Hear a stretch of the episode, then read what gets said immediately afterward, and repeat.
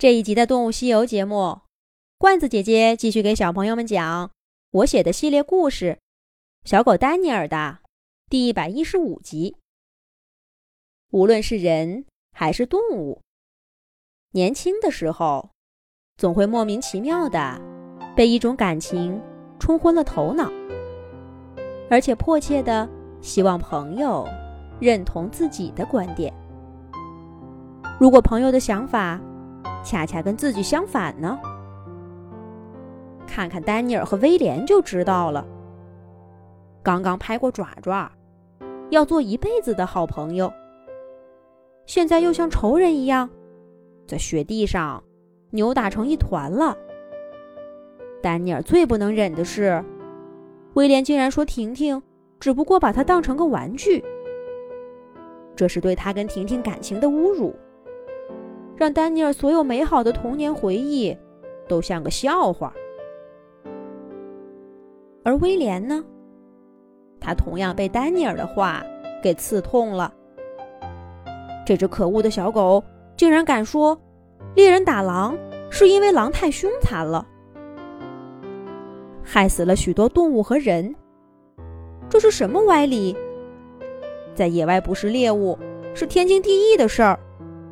就跟兔子吃草，松鼠采松子，没什么两样，只是大自然赋予不同动物的生存方式而已。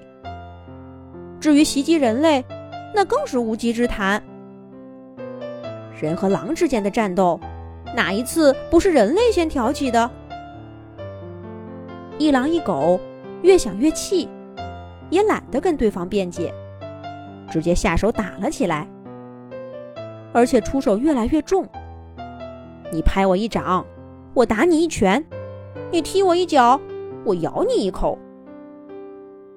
雪地上的干草被他们打斗的身体压倒了，又弹起来，再压倒，再弹起来。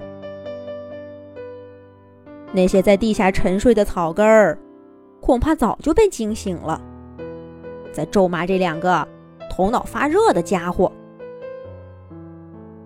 不过呢，打归打，丹尼尔和威廉倒是都没有下死手，咬在对方身上，最多也只揪下几缕毛发而已。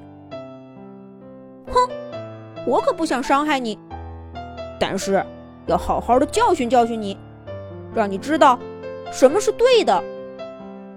不愧是好朋友，在这一点上，小狼和小狗。倒是想到一块儿去了，并且他们都准确无误的把这个态度传递给了彼此。所以呢，当他们终于打累了，气喘吁吁的对望时，眼中的怒火反而平淡了许多。威廉摸着头顶的大包，粗声粗气地说：“看不出来，你还有两下子。”我还以为你们狗只会围着人汪汪汪汪的叫呢。丹尼尔踢着僵硬的腿回答道：“那是，我还让着你了呢。”哼，原来你们狼也不是对谁都凶残。威廉一听这话，火蹭的就窜起来，对丹尼尔吼道：“凶残那是对猎物的，捕猎的时候不凶，谁白给你吃的？对朋友。”我们从来不这样，是吗？那让我看看你是怎么对朋友的。丹尼尔说着，冷不丁的把脚下的雪踢得老高，全都溅到威廉脸上去。威廉正专注着吵架呢，哪留意到丹尼尔还有这一招，一下子被雪迷住了眼睛。他一边晃头。一边气急败坏地说：“好啊，丹尼尔，你都学坏了，你等着，这次我可不会再让着你了。”等眼睛勉强能睁开了，威廉立刻跑上去追上他的狗朋友。不过这次呀，他们两个只是在雪地上翻滚玩闹，并不像刚刚那样剑拔弩张了。管他什么人呐，狼啊！就算心里面有再多的偏见，眼前这个朋友也是真真切切的。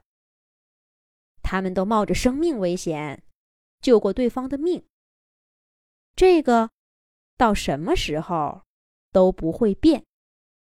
威廉终于成功的把丹尼尔按在雪地上，在他头上堆了个雪堆，这才出了口气，心满意足的站在一边，笑呵呵的看着满地扑腾的小狗。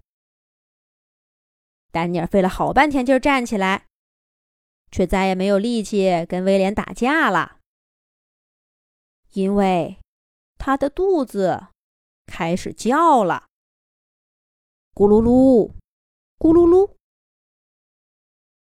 丹尼尔忍不住想起昨天篝火上的烤肉，舔着嘴唇对威廉说道：“咱们昨天走得太急了，应该把架子上那块肉也给拿过来才对。可惜了，那两个猎人虽说不是什么好人，可他们烤的肉还真是挺香的。”威廉听了丹尼尔的话，先是愣了一下，然后仰起头，哈哈大笑起来。哈哈，丹尼尔，你可真有趣！昨天那情形，命都要没了，你还想着肉呢？我看呐，你就是饿了吧？早说呀！我威廉小王子带你吃肉去。你？丹尼尔吃惊的看着威廉，找吃的是他来这儿以后最犯愁的事儿。可这个威廉却看上去一副胸有成竹的样子，仿佛这对他来说简直轻而易举。这个威廉要带着丹尼尔去哪儿找肉吃呢？下一集讲。